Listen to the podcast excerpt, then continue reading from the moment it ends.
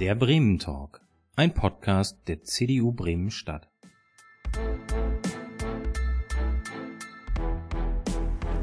Hey, herzlich willkommen. Schön, dass ihr wieder dabei seid bei der zweiten Staffel vom Bremen Talk. Wir unterhalten uns wieder den ganzen Winter, die ganze dunkle Jahreszeit, alle zwei Wochen mit Menschen aus Bremen und umzu, von denen wir glauben, dass sie uns etwas zu sagen haben, von dem sie etwas erzählen können. Und wir freuen uns darauf, dass wir heute mit einem super wichtigen Thema starten können. Und zwar wird es heute darum gehen, der Druck steigt, Familienleben in Pandemiezeiten. Was ist tatsächlich in den letzten zwei Jahren los gewesen? Und was muss passieren, damit es in den nächsten Jahren wieder besser wird. Und dafür habe ich heute zwei Experten eingeladen, nämlich zwei äh, Schulelternsprecherinnen. Das ist gar nicht so einfach mit den Ämtern, das sind manchmal ganz komplizierte Namen. Und zwar ist heute Frau Christine Lorow da aus links der Weser, genau perfekt. Und wir haben heute äh, Stefanie Klasendorf aus dem Gymnasium Horn, das heißt, wir haben auch das Stadtgebiet abgedeckt. Schön, dass ihr da seid. Erstmal herzlich willkommen. Ja, danke. Ich, ähm, bevor wir überhaupt starten, fände ich es ganz gut, wenn ihr mal erklärt, was macht man eigentlich so als Schulelternsprecherin? Was ist das überhaupt für ein Job? Fang du an. Ich fange mal an, genau. Äh, erstmal danke auch an Stefanie, meine Kollegin, die hier auch mega spontan das hier unterstützt und eingesprungen ist. Ähm, und glaube ich auch nochmal eine ganz andere Sichtweise vielleicht mitgeben kann als ich. Und ich finde genau, dass wir breit aufgestellt sind und hier ähm, breit gefächert berichten können. Also, was macht man als Schulelternsprecher? Ja, man hält im Prinzip die Verbindung zwischen den Eltern und zwischen der Schulleitung und den äh, Lehrkräften. Ähm, man organisiert die Elternbeiratssitzungen, man trifft sich Tatsache regelmäßig mit der Schulleitung und ist im Austausch. Also so alle sechs Wochen kommen wir zusammen, ähm, je nachdem, was auch anliegt, anlassbezogen auch häufiger. Ähm, und wir sind so das Bindeglied so ein Stückchen und können auch viel, sag ich mal, Arbeit mit in die Schule und ähm, unsere Ansichten, wie Schule noch besser werden kann, auch mit einbringen als Eltern und unsere Kinder, aber auch die Lehrkräfte unterstützen und ja, gemeinsam ähm, an einem Strang ziehen, so will ich das mal sagen. Ah, super. Ja. Das heißt, das muss man dazu sagen, ihr seid tatsächlich Mütter, ihr habt Kinder, ich weiß gar nicht, wie viele und wie alt. Ähm, mögt ihr das offenlegen? also ich habe drei Kinder, zwei Jungs, ein Mädel und die gehen alle aus Gymnasium Horn. Ah, okay, genau. perfekt. Du? Und ich habe zwei Kinder, Zwillinge und ähm, die eine geht ähm, am Gymnasium links der Weser, für die ich heute auch hier bin sozusagen. Ja. Und das andere Kind geht äh, in die Innenstadt in die Schule, ähm, Kippenberg-Gymnasium okay. Das heißt, wir können hier heute echt so, also ganz, ganz vielseitige Eindrücke, weil ganz viele unterschiedliche bremische Schulen. Perfekt. Wir machen hier immer ganz gerne eine Zeitreise. Und zwar hättet ihr euch denken, wir duzen uns hier, hättet ihr euch denken können, ähm, dass mal sowas wie so eine global grassierende Pandemie Familienleben völlig durcheinander würfelt. Und wenn wir mal zurückgehen, so, man muss mittlerweile sagen, fast zwei Jahre zurück, es war so im Februar, März. Ja, Februar. Genau. Ähm, was hat es mit euch gemacht? Konntet ihr das abschätzen irgendwie und habt ihr gedacht, dass wir hier heute immer noch über Corona reden? Nein. Auf gar keinen Fall. Also ich habe letztes Jahr äh, Weihnachten habe ich gedacht, naja, nächstes Jahr ist es dann ja alles überstanden. Und dieses Jahr ist es schlimmer noch als letztes Jahr. Das finde ich so krass. Und nein, damit habe ich niemals gerechnet. Und äh, ich habe gedacht, es geht an uns vorbei. Als ich das hörte im Februar oder Januar war das, glaube ich, da aus dem asiatischen Bereich, habe ich gedacht, das geht wahrscheinlich wieder an uns vorbei oder auch gehofft. Ja. Und dass das jetzt so krass bei uns kommt, nein.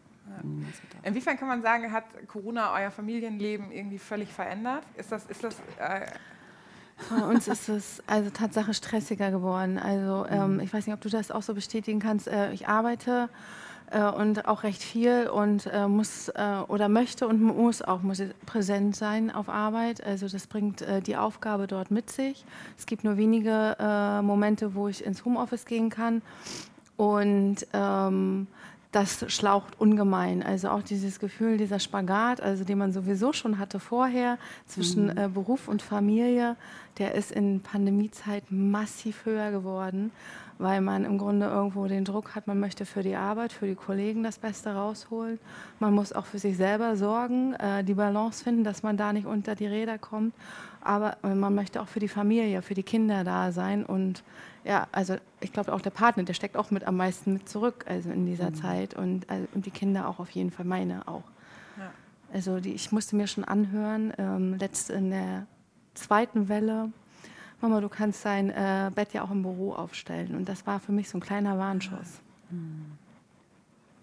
Ich glaube, dass, ähm, ich glaube, dass äh, Corona für alle irgendwie das Leben von rechts auf links gekrempelt hat. Mhm. Aber ich persönlich ähm, habe einen Job, bin für mich verantwortlich, habe hab einen Partner, irgendwie keine Kinder.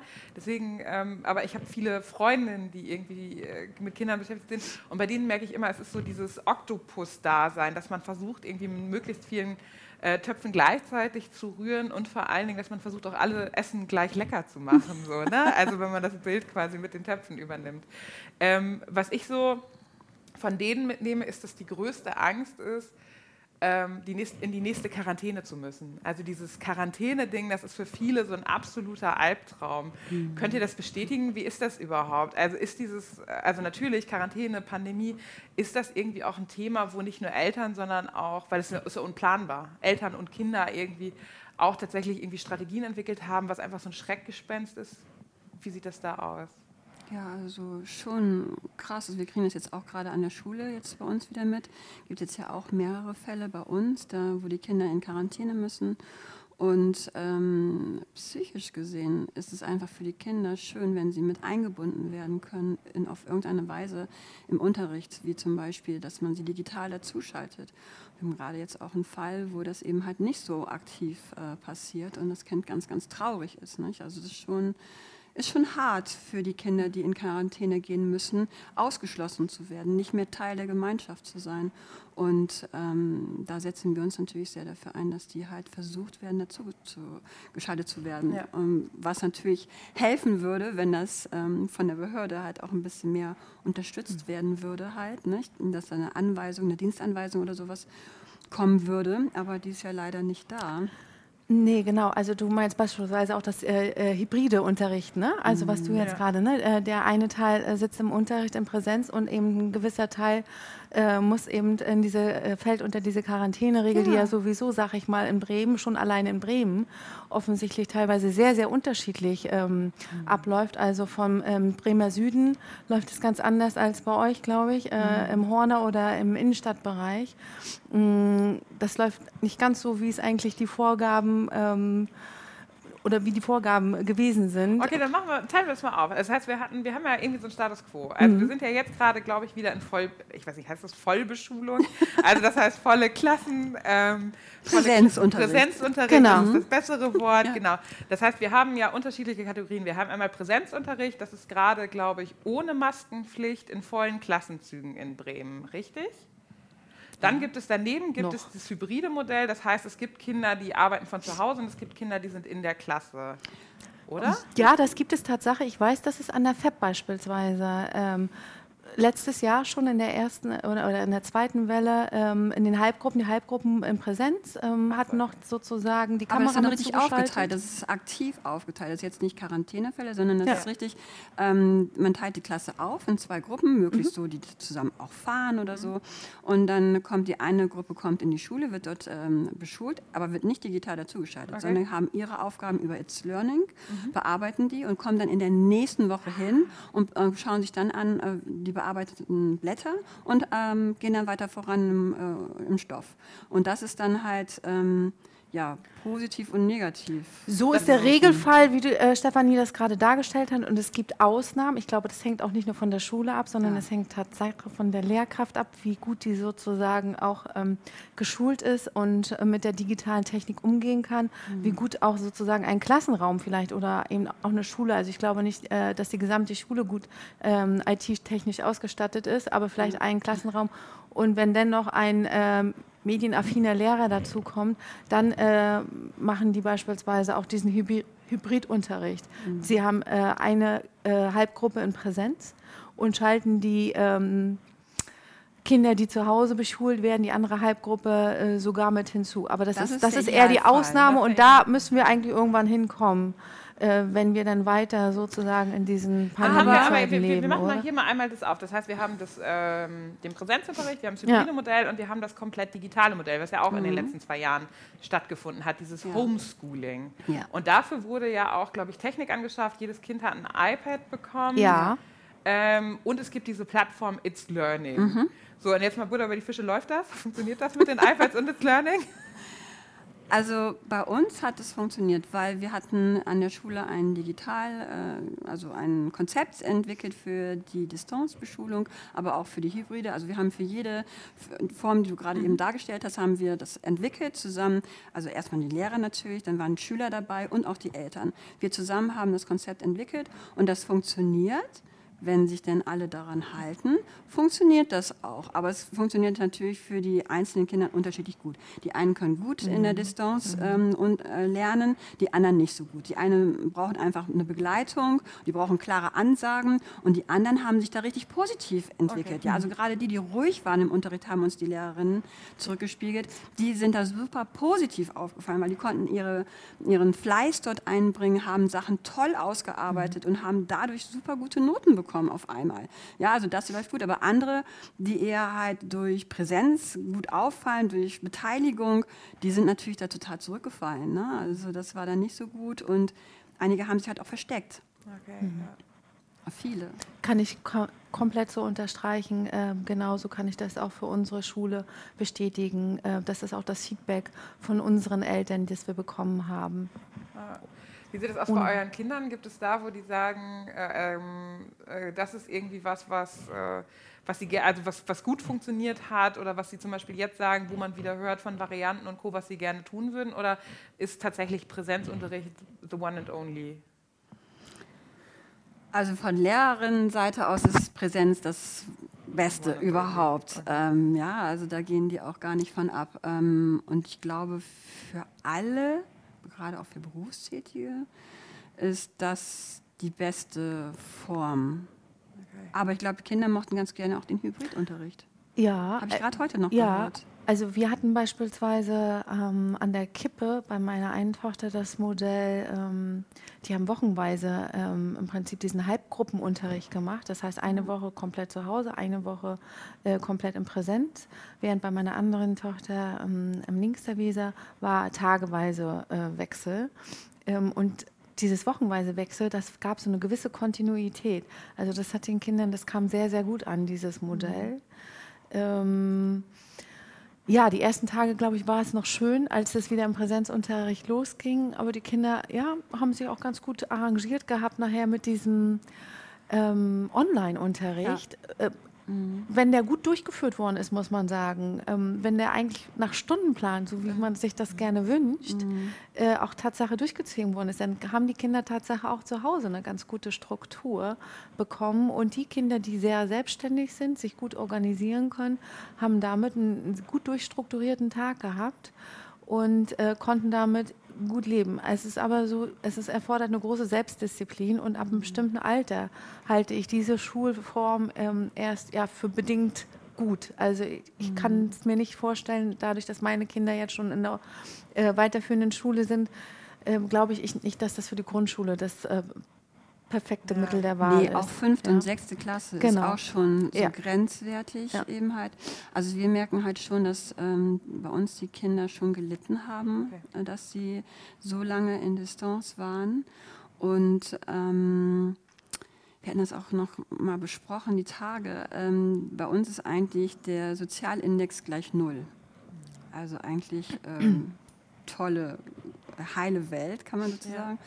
Aber trotzdem haben wir pro Klasse, es ist jetzt wirklich gestiegen, Fälle, ähm, die wirklich auch Hilfe benötigen. Ne? Wir haben jetzt mal mhm. hochgerechnet, dass ungefähr 100 bis 150 Fälle haben wir auch bei uns an der Schule. Okay. Aber einem Gymnasium mit einem Sozialindex gleich null wird kein Sozialarbeiter mhm. zugeteilt. Mhm.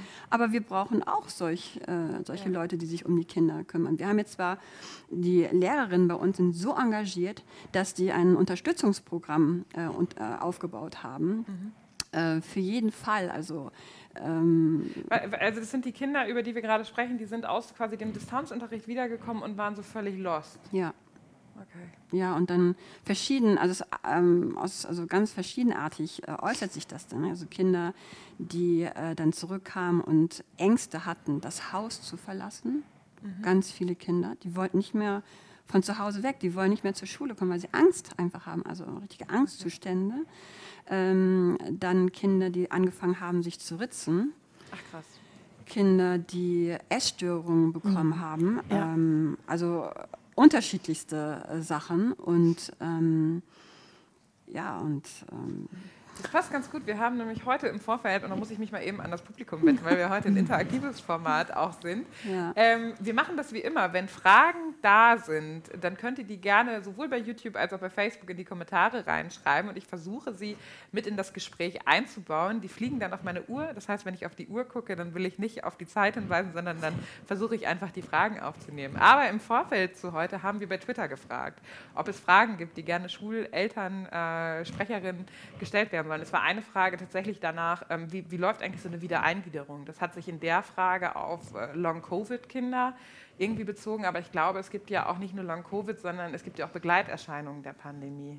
Das heißt, du, deine Forderung ist wirklich, okay, wir brauchen auch Sozialarbeiter an allen Schulen, die Ja. quasi diese Kinder bei einer Wiedereingliederung unterstützen. ja. Ist das etwas, wo du sagst, das könntest du mittragen?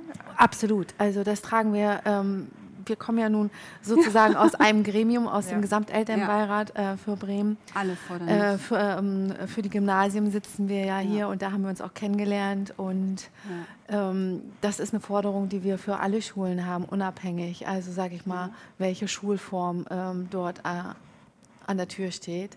Mm, Das, das, das, das ist ein Muss. Ja, unbedingt. W- Wurde das denn so ein bisschen auch aufgearbeitet? Also wurde das auch zum, also ich weiß, dass Schulen total belastet sind, auch mit vollen Lehrplänen. Ne? Also da sind auch Lehrer, die irgendwie auch, die auch sagen, ich muss ja irgendwie meinen Lehrplan durchkriegen, aber es ist ja so ein zusätzliches Thema. Also wie, welche Aufklärungsarbeit, welchen Umgang mit Pandemie finden Kinder überhaupt kindgerecht? Ne? Ist das auch ein Thema in den Schulen gewesen?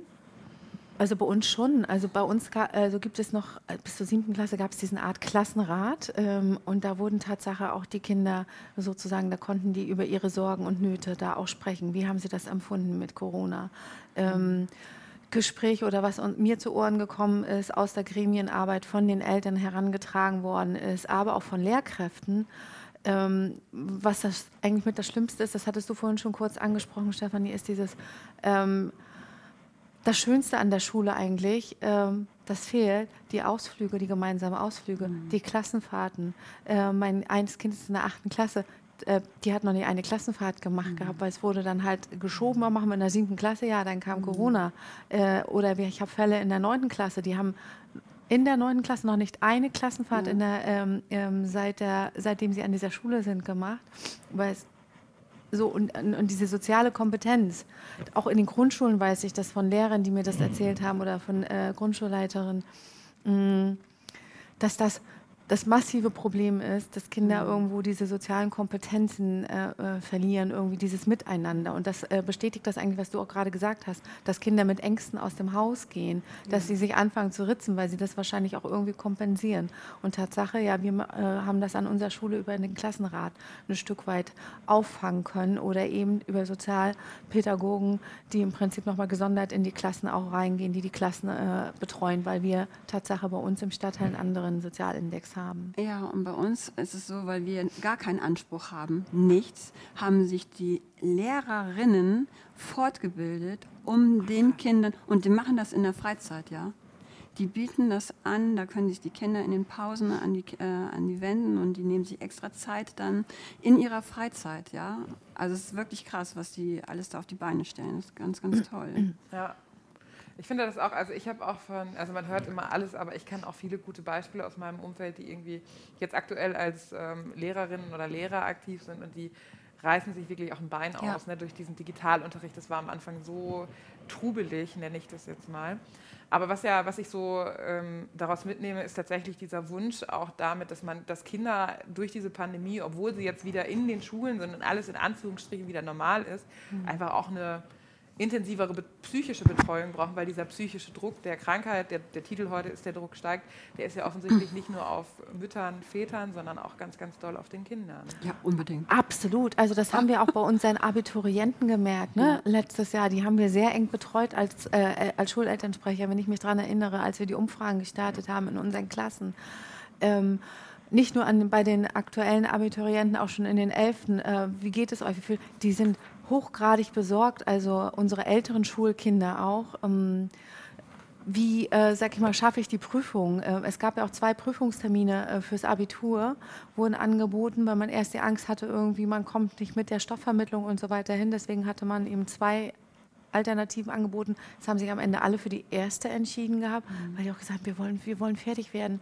Wir sind kaputt. Also unsere Abiturienten letztes Jahr waren auch psychisch kaputt, kann man so sagen. Also mhm. das geht auch den jungen Menschen sehr, sehr an die Psyche. Ja. Und dann schaffen wir es, konnten wir es ja nicht mal schaffen, im Prinzip irgendwie, dass wir durch Sport Ausgleich schaffen, weil die Sportangebote mhm. sind weggefallen. Ne? Die mhm. Vereinsangebote, ähm, wo die Kinder sich treffen konnten, wo man im Prinzip sonst Ablenkung bekommen hat. Ne? Und also die sind am, wirklich am schlimmsten betroffen, ja. die Kinder. Also wir Eltern natürlich auch. Aber wer auch betroffen ist, und das dürfen wir auch nicht vergessen, das sind die Schulleiter oder die Schulleitung insgesamt, weil die äh, müssen auch viel, viel möglich machen und die Bedingungen sind nicht gerade gut. Ja, da haben alle Kinder iPads bekommen, aber WLAN ja. bricht zusammen. Ja, also das ist ausgelegt, das WLAN vielleicht für die Lehrerinnen, die da unterrichten mhm. und wir haben schon viele Lehrerinnen. Ja, wir haben so an die 100, für die ist das ausgelegt, aber wir haben über 1200 Schülerinnen. Und jetzt stell dir mal vor, die wollen alle ins WLAN rein, ja. Also da, äh, das funktioniert überhaupt nicht. Und da, ähm, da gibt es ja diesen Digitalpakt, hast du ja, bestimmt ja, davon genau. gehört. Das ja, genau. war ja schon vorher angestoßen worden. Und jetzt äh, äh, beantragen die äh, Schulleitungen da Materialien, aber die können nicht geliefert werden.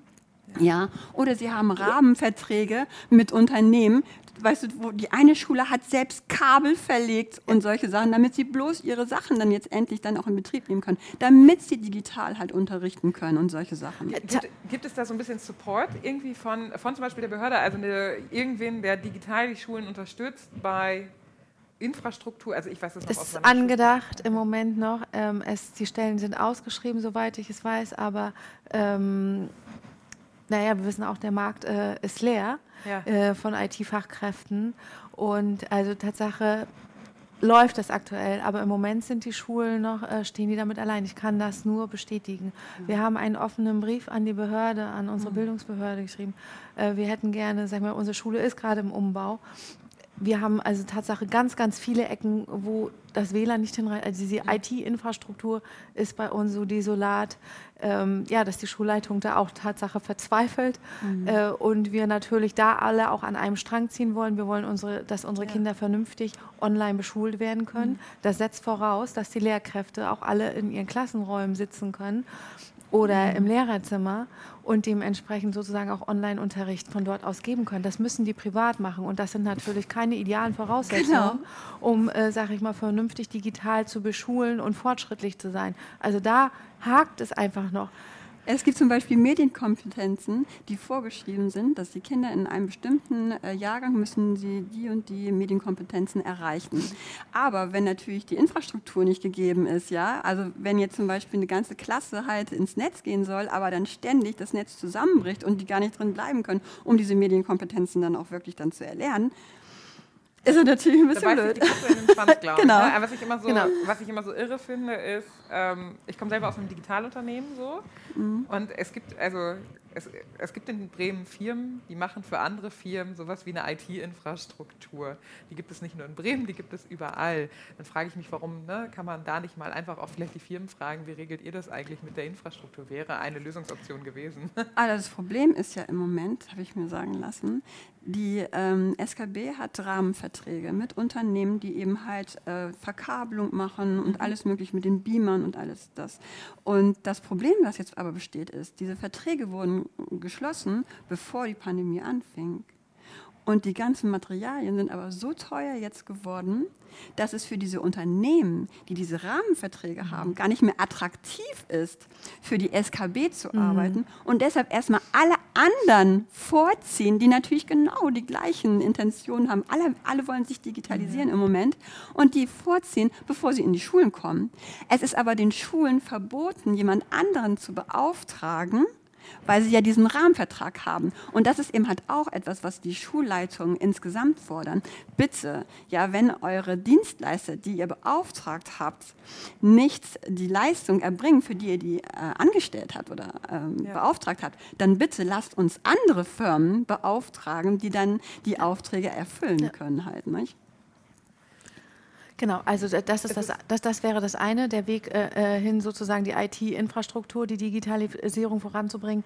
Äh, das andere ist im Prinzip die personelle äh, Komponente, die man dazu zieht. Einmal, dass wir im Prinzip äh, Tatsache von der Behörde müsste es so einen Pool von IT-Kräften geben, die im Prinzip die Schulen betreuen. Das ist ja, soll ähm, in Arbeit eben sein, da sollen die Ausschreibungen mhm. laufen, wie der Sach, äh, Sachstand dazu ist, das kann ich nicht sagen.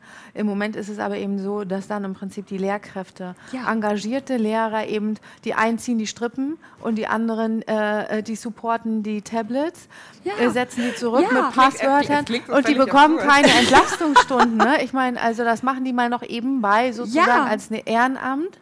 Ähm, weil, weil sie dafür einspringen und weil sie das Interesse, das Know-how mitbringen. Und das ist natürlich. Aber es, klingt, aber es klingt wie so ein irrer Schildbürgerstreich. Ne? Also ja. wie so ein, wie so ein Bürodschungel, Bürokratiedschungel, irgendwie durch den man sich durchmanövriert, wo ständig eine, eine neue kaputte Liane hängt. So, ne? so ein bisschen, ja. Aber also es ist so.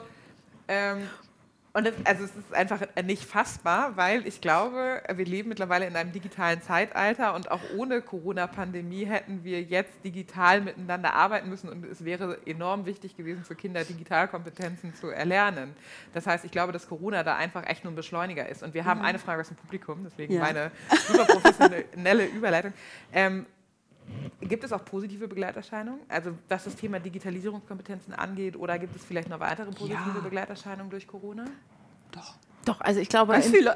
doch, also doch insgesamt, also ich muss man, das muss man auch mal sagen. Mhm. Wir, ich meine, Bremen, das kleinste Bundesland, war das erste Bundesland, ja. was eigentlich, sage ich mal, zumindest die Staat, wo die staatlichen Schulen komplett sozusagen äh, Tablets über die das Kids ausgeschüttet haben. Es war dann noch ein Kampf sozusagen, um dass wir unsere Schule in freier Trägerschaft mhm. äh, auch damit versorgen konnten. Äh, ich glaube, das ist jetzt aber auch mittlerweile geklärt und abgeschlossen, mhm. äh, soweit ich informiert bin. Ja. Ähm, ich finde, das ist echt, da dürfen wir uns nicht drauf ausruhen aus diesen Tablets, dass wir die haben. Das ist, das muss für uns echt so ein Ansporn sein, dass wir hier in Bremen durchstarten, mhm. digital. Äh, ich glaube, dass viele Lehrer das, also auch gerade Jüngere, eben das ja. auch echt nutzen als Chance sehen, dass wir hier was machen können. Ähm, mhm. Wenn ich auch mal dran denke, ähm, dass die Schule bei uns im Stadtteil, äh, ähm, die Oberschule Bunz Ackerweg oder so, diese mega gut digital aufgestellt. Ähm, die haben da ganz tolle Konzepte und ich glaube, die, die schaffen da jetzt auch richtig was weg ne? und mhm. äh, bringen unsere Kinder digital auf einen, auf einen guten Weg. Wenn Corona nicht gewesen wäre, dann wären wir niemals so weit ja. mit der Digitalisierung hier in Bremen, auf gar keinen Fall, ähm, wie wir das jetzt sind. Und da stehen wir ja auch ganz vorne und das ist wirklich top. Also was unsere Kinder da schon alles gelernt haben und ähm, wie auch viele Lehrerinnen über ihren eigenen Schatten gesprungen sind und wo auch Ältere äh, jetzt wirklich selbstverständlich bei It's Learning Sachen hochladen und da agil sind. Also es ist ganz, ganz toll, ähm, was da zu sehen ist halt, nicht? Ja. Genau, also da gab es auch Startschwierigkeiten, ne? Ja, also bei It's Learning, ne, dass, äh, sag mal, dass die Dokumente, sag ich mal, so äh, hochgeladen worden sind, dass man sie nicht bearbeiten konnte, aber das ist im Prinzip auch eine äh, Form der Kommunikation, dass man das dann einfach anspricht und das ist, das ist schon äh, eine Lernphase. Genau, ne? es ist eine, Lehr genau, eine Lernphase, also so diese konstruktive Kritik äh, äh und das, das ist schon echt besser geworden. Genau, es ist immer noch Luft nach oben, auf jeden Fall. Bei dem einen oder anderen, das muss man schon sagen, es ja. hängt, hängt, echt immer von der Person auch ja. ab. Ähm, wie ist das Interesse? Ja. Und ähm, vielleicht nicht nur das Interesse, man muss vielleicht auch noch ein bisschen irgendwie Fingerspitzengefühl dafür auch mitbringen und, auf, mhm. und auch aufgeschlossen dafür sein. Ja, man sein. muss offen dafür so, sein. Man genau. darf sich nicht dem äh, verschließen, weil genau. viele Lehrerinnen haben auch dann noch darauf gehofft, ja, ist jetzt bald vorbei und dann kann ich wieder in das alte mhm. Muster so, äh, verfallen. Die Orte sind ja vorbereitet, ne? Das äh, ist, ein, ist ein Lehrerklischee. Genau. Ich, aber. Ja, aber viele haben halt diese Ordner, die vorbereitet sind, die waren so schlau und haben das alles digitalisiert, haben alles hochgeladen äh, für ihre Schülerinnen, alles und haben alles jetzt ähm, online zur Verfügung gestellt. Und das ist super. Aber leider gibt es halt immer noch ein paar äh, wenige Lehrerinnen, ähm, die sich da halt ähm, sperren und das nicht machen möchten. Und das ist natürlich schade, weil wir haben Klassen, da mhm. alles digital, alles mhm. über It's Learning, auch wenn die in Präsenz da sind.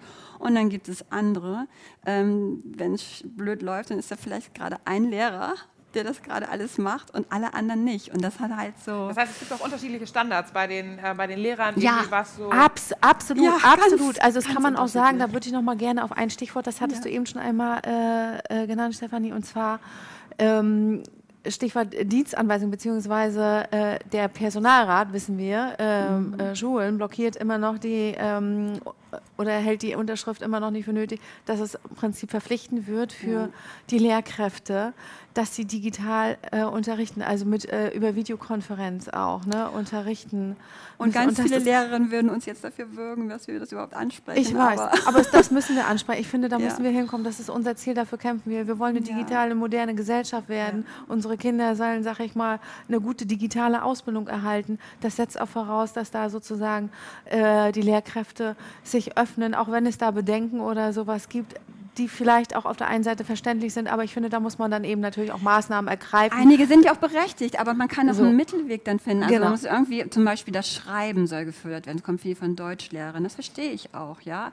Aber wer braucht noch die Schrift, ja? Also ich meine, ich verstehe das, es muss gefördert werden, okay. Aber die meisten tippen. Ich finde zum Beispiel wichtig, dass alle Kinder ähm, tippen lernen, weil es jetzt alles digital Total. ist. Das Und das muss ein Pflicht werden. Grundkurs sein. Ja, das, Das muss ein Kurs sein, der von Ja. der SKW angeboten ja, wird. genau. Und nicht den wir Eltern bezahlen beispielsweise. Also Ja, jetzt, müssen, jetzt wird er extern Ja, ja, angeboten. wird Unsere ex- Kinder müssen extra Mhm. länger bleiben. Das finden sie schon mal doof. Dieses Zehn-Finger-Tippen. Ja, genau. Genau. Und das ist ganz einfach. Ja, es gibt ja schon spielerische ähm, Programme, die man im Internet eben halt äh, nutzen kann. Aber wer macht denn sowas freiwillig? Deshalb unsere Forderung, bitte integrieren in den Unterricht. Genauso wie sie schreiben lernen müssen, müssen sie auch tippen lernen. Wir, ähm, wir haben dann da ja quasi schon wieder, also wir, wir brauchen irgendwie eine Infrastruktur, um gut lernen zu können, also sowohl in der Schule als auch gut die Ausstattung über iPads ist gelaufen. Wie sieht das bei euch aus? Es gab ja oft auch den Hinweis, dass es zum Beispiel Familien gibt, die einfach äh, zu Hause kein, ähm, keine Hardware hatten. Gut, das haben wir jetzt durch das iPad ersetzt, aber es gibt ja auch Familien, die haben zu Hause einfach kein Internet. Ja. Also auch, nur so, so ein mobiles Datenvolumen. Gibt es da irgendwie Lösungskonzepte für diese Kinder? Von- Da haben wir den äh, Internetstick, den man also zwar auf um, umständlichen Weg bei der Behörde beantragen kann, aber Tatsache, sag ich mal, ist an die Familien gedacht worden. Äh, da können diese Familien sich bei der Schule, Schulleitung melden. Dann wird ein Antrag von der Schule, äh, geht, äh, geht es an die Behörde und dann gibt es m, das ist auch nicht, nicht ganz günstig, sag ich mal, dieser Stick. Und, und damit können dann diese Kinder ausgestattet werden und, dam, und haben dann im Prinzip unbegrenztes Datenvolumen. Ah, das ist ja super. Ja. Wir äh, haben also mitgenommen, wir brauchen irgendwie, ähm, also Digitalisierung ist ausbaufähig, ist aber vieles gut gelaufen. Wenn wir uns äh, Gedanken machen ähm, für die Kinder, ähm, wir hören jetzt gerade wieder, es kommt die nächste Welle. Ne? Also Om Omikron, Omikron, Omi das ist jetzt natürlich irgendwie. das ist, weil die Kamera vor mir ist. Ihr wisst, welche Variante ich Ja. meine, die mit dem komplizierten Namen. Die sorgt, ja, sorgt die bei Kindern schon wieder dafür, dass sie denken, dass sie bald wieder nur noch zu Hause sind? Oder äh, gibt es da jetzt Maßnahmen von den Schulen, wo sie sagen, okay, liebe Eltern, stellt euch schon mal auf XYZ ein? Boah. Schwierige Frage. Ja, ich, ich, ich glaube, also immer diese Virusvariante, ich glaube, dass die, die Kinder sind einfach nur irgendwie schon wieder so ein bisschen art genervt. Oh, es geht schon wieder weiter und äh, müssen wir schon wieder Angst haben darum, unsere Familie besuchen zu dürfen und die Großeltern besuchen zu dürfen. Äh, wir haben doch jetzt eigentlich alles getan. Also viele ähm, aus meinem ähm, Bekanntenkreis, ähm, da sind die Kinder Tatsache auch schon, die sich impfen dürfen, geimpft. Ich habe Tatsache von meinen eigenen Kindern sozusagen den Anschub bekommen, Mama, wir wollen uns impfen lassen, wir möchten äh, unsere Freiheiten haben und wir möchten unsere Großeltern schützen.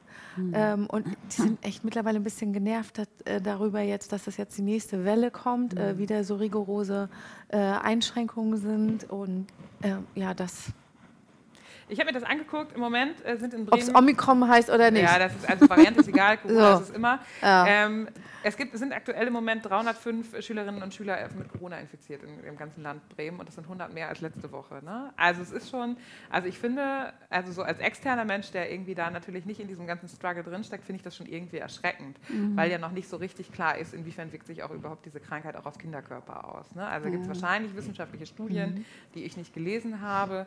Ähm, und es sind auch vor allen Dingen 150 Kinder in Quarantäne, ne? Tendenz steigend. Ähm, also das sind auch mehr als letzte Woche. Und äh, die Frage, die wir gerade beantwortet haben nach der digitalen Infrastruktur, ähm, ist das überhaupt, äh, also ähm, wie nehmen die Kinder das Infektionsrisiko wahr und wie wird überhaupt auch vielleicht in den Schulen, wie läuft da Schutz ab, dass, dass man weiterhin in der präferierten Variante vor Ort Präsenzunterricht auch weiter lernen kann? Oder wird ja einiges getan. Also bei uns wird dreimal in der Woche ja getestet jetzt, Montag, Mittwoch und Freitag. Wenn ein Kind in einer Klasse positiv getestet wird, dann äh, tragen alle dort in der Klasse und überall äh, weiterhin die Maske, bis der äh, PCR-Test heißt es, glaube ich nicht, mhm. bis der eben halt dann ähm, positiv oder negativ eben halt äh, ausgeht. Die Info wartet man dann ab. Die Klasse äh, testet sich dann nicht nur dreimal die Woche, sondern jeden Tag. Okay.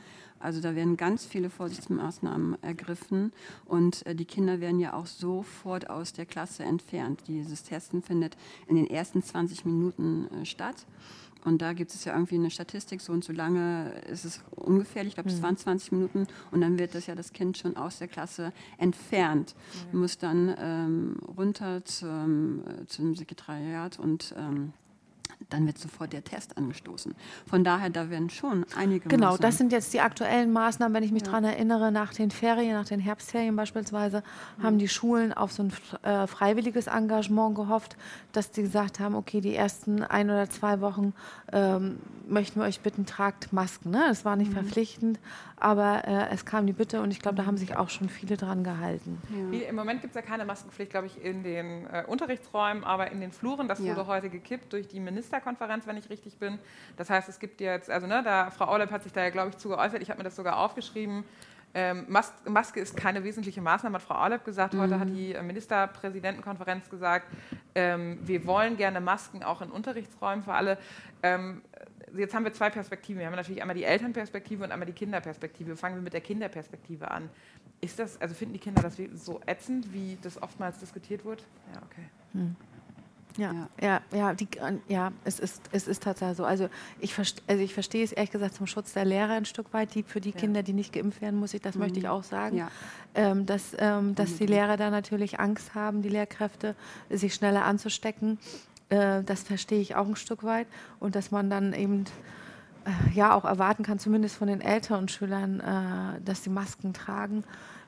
Das sehe ich auch so. Also ich sage mal so, ähm, bis zur fünften, sechsten Klasse würde ich eher dazu neigen zu sagen, hm, ich, ich glaube, das kann man von denen nicht ganz so, äh, äh, man muss das differenziert eben sehen vom mhm. Alter her, aber von den Älteren denke ich schon, könnte man das erwarten. Ne? Wir haben das auch nochmal diskutiert jetzt die Tage und wir haben einfach gesagt, ähm, wenn die Kinder getestet sind und es ist dann negativ, dann können sie im Unterricht ja. eigentlich die Maske ja. abnehmen. Weil auch dann weiß man ja, ähm, dass alle negativ mhm. sind. Auf den Gängen okay, aber also es ist schwierig halt, nicht? Auch weil das äh, spaltet ja alle Menschen. Also gute Freunde sind durch dieses Thema ja wirklich zu Feinden geworden, was ganz, ganz traurig ist. Und ich finde einfach, man sollte versuchen, immer einen Mittelweg zu finden. Mhm. Und ich glaube, wenn in einer Klasse alle negativ getestet sind, mhm. dann kann die Maske abgenommen werden wenn es einen Positivfall gibt, dann trägt halt diese Klasse ständig erstmal die Maske, bis es geklärt mhm. worden ist. Und ähm, ja, also dass man eben halt versucht, den Menschen auch dann entgegenzukommen, denen eben halt die, dieses Maskentragen wichtig ist halt, ne? dass man so einen Kompromiss ja. einfach findet. Also ich glaube, das, das, das ist ein guter Kompromiss, wenn man das sagt, wenn man am Platz dann sitzt, ja. äh, getestet ist, ja. dass man dann sagt, okay, jetzt können wir vielleicht auf diese Masken zumindest hier in diesem Klassenraum okay. am Platz verzichten. Das fände ich, glaube ich, auch sehr praktikabel und kommt vielleicht allen ein Stück entgegen. Ja. das ist auch eine gute Perspektive. Die Zeit ist jetzt schon verflogen, wie im Flug. Wir haben aber noch, äh, wir haben noch äh, fünf bis zehn Minuten, daher äh, grätsche ich jetzt mit so ein paar Fragen rein, um das Ganze zu beschleunigen. Und zwar ähm, wir haben viel darüber gesprochen und ich glaube, aus Elternperspektive äh, ist es auch so, dass, es, dass man einfach sehr nah dran ist an dem ganzen Geschehen und manchmal so denkt, ja, warum machen die das nicht anders? Mhm. Wenn äh, ihr tatsächlich vielleicht mal für einen Tag Frau Auleib wärt, also die bremische Bildungssenatorin, gibt es da Dinge, die ihr sofort umsetzen und anders machen würdet? Ja. Haben wir schon teilweise angesprochen, ne? Ja.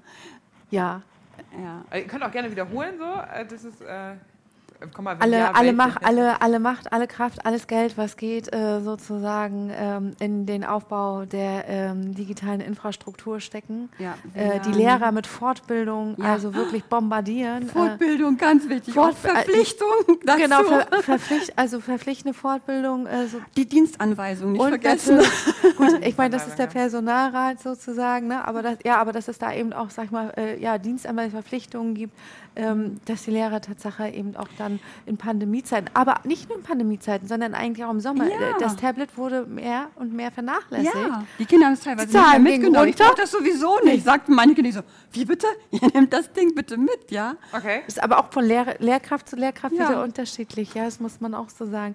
Und eben äh, bei meiner einen Tochter ist es Tatsache im Spind monatelang verschwunden gewesen, jetzt wo die Zahlen runtergegangen sind, die ist jetzt kurz wieder ein bisschen aktueller.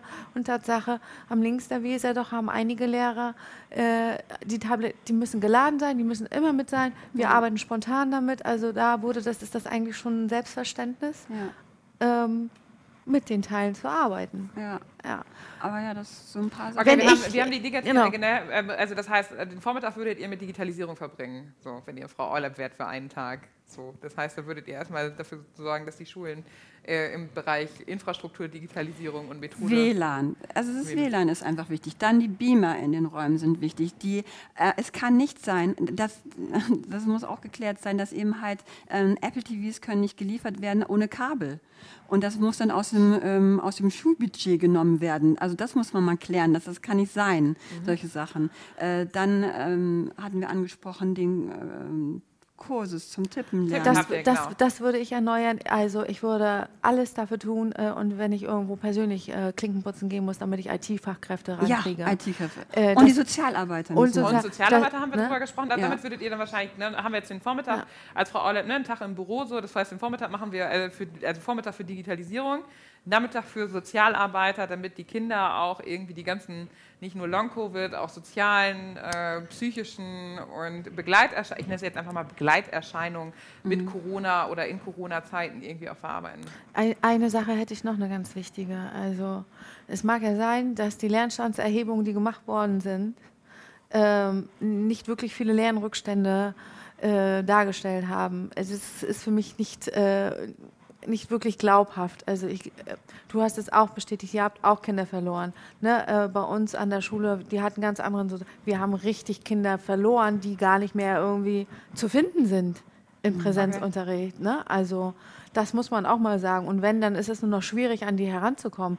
Ne? Geschweige denen dann irgendwelche Förderprogramme irgendwie zu geben. Und dass wir sozusagen äh, alle Kinder fördern. Dass das nicht nur die Kinder sind, sozusagen, die ein schweres Päckchen mitnehmen, sondern äh, ich plädiere auch dafür, äh, dass auch die Kinder eine Förderung erhalten, ähm, ja, die sich alleine und selbstständig ähm, in, durch Corona-Zeiten über das Online-Lernen äh, fortgebildet haben. Aber dennoch, sage ich mal, auch die brauchen im Prinzip eine gezielte Leistungsförderung. dann. Also alle Kinder das Ganze Ja. psychisch ganz schön mitgenommen, egal aus welcher sozialen Schicht. Das ist mal ganz, ganz wichtig zu erwähnen. Und äh, da brauchen alle Kinder äh, Unterstützung. Also müssen wir vielleicht da auch nochmal komplett neu denken und uns von Schule vor Corona lösen und vielleicht ein Schulmodell für jetzt diese zwischen diese Überphase Corona und dann auch die Zukunft äh, entwickeln? Eigentlich schon, weil eine Sache dürfen wir nicht vergessen. Ähm, Frau Dr. Bogedan hat es damals ja so richtig gut gemeint, hat die Schulen offen gelassen, für, gerade für die Kinder, die aus sozial schwierigen äh, Situationen kommen. Aber genau die Kinder hat sie nicht in die Schulen bekommen. Welche Kinder waren in den, in den Schulen? Die aus den Privatschulen. Da war eine Privatschule dabei, da waren die meisten Kinder in der Schule, weil die Eltern dort eben halt ganz großen Wert darauf legen, dass genau die Kinder in die Schule gehen.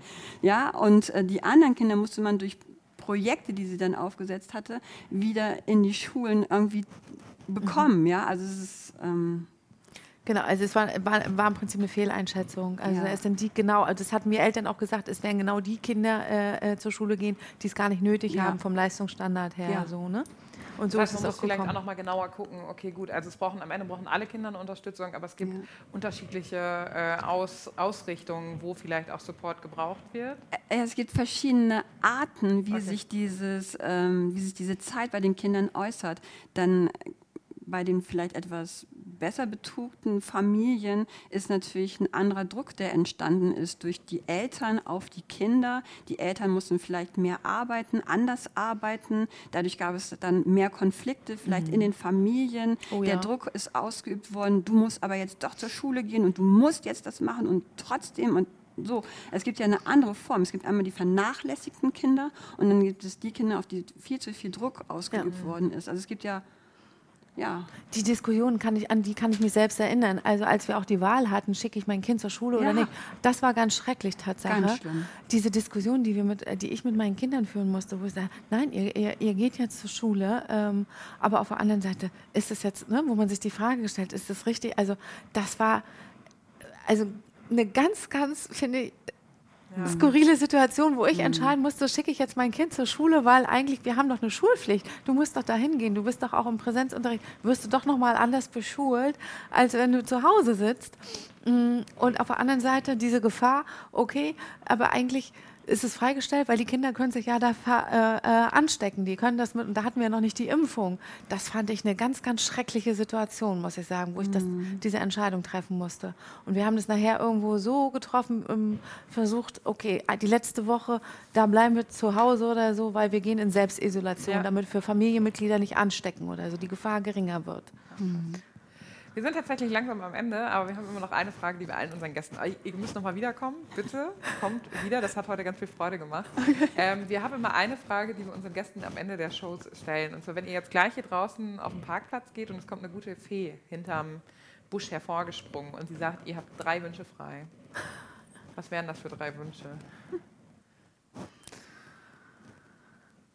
Ähm, also ehrlich, ich glaube, dass wir, äh, dass wir diese, diese Spaltung der Gesellschaft, also das beschäftigt mich gerade tatsächlich auch persönlich, das habe ich auf Arbeit jetzt auch gerade so ein bisschen mitbekommen. Ich wünschte mir, ja, dass wir da, dass wir das wieder besser in den Griff bekommen, dass wir uns da nicht irgendwie gegenseitig zerfleischen, mhm. äh, dass wir da irgendwo mit der gewissen äh, Gelassenheit und Toleranz und mit dem Verständnis für unser Gegenüber, ich glaube echt, das würde uns eine ganze Menge weiterhelfen.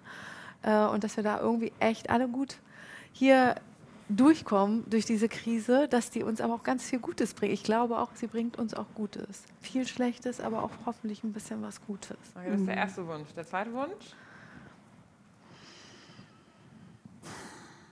Ja, dass wir weiter vorankommen nicht? in der Digitalisierung. Das wünsche ich mir, dass die Menschen, also alle Eltern, Kinder und auch Lehrerinnen, da ein Stück weit offener äh, für sind und das einfach jetzt annehmen für die Zukunft. Das ist einfach unsere Zukunft und die können wir nicht einfach so ablegen und dass ähm, äh, die Menschen das nicht als Druck verstehen, sondern als Möglichkeit. Ja. Und einen Wunsch haben wir noch. Ich wünschte mir dann wieder, dass unsere Kinder irgendwo, echt unsere Kinder so unbeschwert aufwachsen können. Ja. Also ja ja wirklich unbeschwert und nicht schon diese Belastungen haben, ähm, was wir denen auch zumuten. Äh, unseren Kindern äh, ob es klein, ob es groß ist. Die Kleinen, die kennen ja fast gar nichts anderes mit mhm. Corona. Das ist, äh, wir gehen ja bald ins dritte Jahr. Ja. Äh, und äh, die, unsere Größeren, dass die keine Angst haben müssen, ihre Großeltern. Also diese Unbeschwertheit äh, ja, ist ihnen genommen worden. Dass die Kinder auch wieder analog ihre Freunde treffen können. Echt, das ist noch ein Punkt gewesen, den haben wir vergessen völlig. Die Freundschaften sind alle über WhatsApp ja. irgendwie. Stundenlange WhatsApp-Telefonate äh, wurden die Freundschaften aufrechterhalten. Ich möchte wieder, dass die Kinder analog miteinander kommunizieren können. Und dass das ganz, ganz viel äh, äh, Tolles mit sich bringen. Was sich verändert. Also ich habe früher irgendwie äh, gefühlt, irgendwie damals mit Dosentelefonen rumexperimentieren. ne? Also so alt bin ich eigentlich noch gar nicht. Äh, eine letzte Frage, äh, die mit Ja, Nein beantwortet werden kann. Ähm, es wird viel oder auch in anderen Bundesländern darüber diskutiert, äh, ob man diese Weihnachtsferien vorverlegt. Also ob man die einfach verlängert, sodass schon quasi die ganze Woche frei ist. Haltet ihr da was von? Ja, nein? Meine Kinder finden das toll. Ich weiß nicht, es geht. Okay, der Druck steigt. äh, genau das gleiche. Ich glaube, die Kinder äh, äh, finden es äh, gut und mhm, ich plädiere Tatsache dafür, ähm, bei den Älteren zumindest so lange wie möglich Ja, äh, die Schulen unbedingt. offen halten. Jeder, jeder gewonnene Schultag ist einer mehr, wo wir im Prinzip Lernrückstände mindern können oder nicht weiter aufbauen. Mhm. Und wir sorgen so doll vor jetzt schon, also gerade bei den Eltern, die auch jetzt geimpft sind. Genau, also und ich denke auch impfen, impfen, impfen. Ja. Das ist, sag ich mal, gerade das, womit wir auch unsere Bildung eigentlich aufrechterhalten, damit unsere Lehrkräfte nicht krank werden. Das, äh, das ist ein schönes Schlusswort. Da mache ich jetzt einen Strich drunter. Schön, dass ihr beiden heute hier wart. Ich weiß, dass noch ganz, ganz viel hätten mehr besprechen können, aber irgendwann müssen wir auch dafür sorgen, dass unsere Zuschauer noch dabei bleiben. Deswegen kommt hier für nächste Woche, der, äh, nicht für nächste Woche, für in zwei Wochen machen wir wieder einen Bremen Talk und dann wird es etwas weihnachtlich. Und zwar sind wir durch das ausgefallene Weihnachtsfest letztes Jahr ein bisschen außer Übung. Deswegen werden wir uns in zwei Wochen ähm, mit Nadine Helmold darüber unterhalten, wie man dieses Weihnachtsfest ähm, möglichst gut überlebt für sich persönlich. Aber Nadine Helmold hat auch den ein oder anderen Kniggetipp parat. Das heißt, schaltet in zwei Wochen wieder ein. Es wird weihnachtlich, es macht total viel Spaß und ich freue mich, wenn ihr wieder dabei seid. Und danke, dass ihr hier wart. Vielen, vielen Dank. Ja, danke. Dankeschön.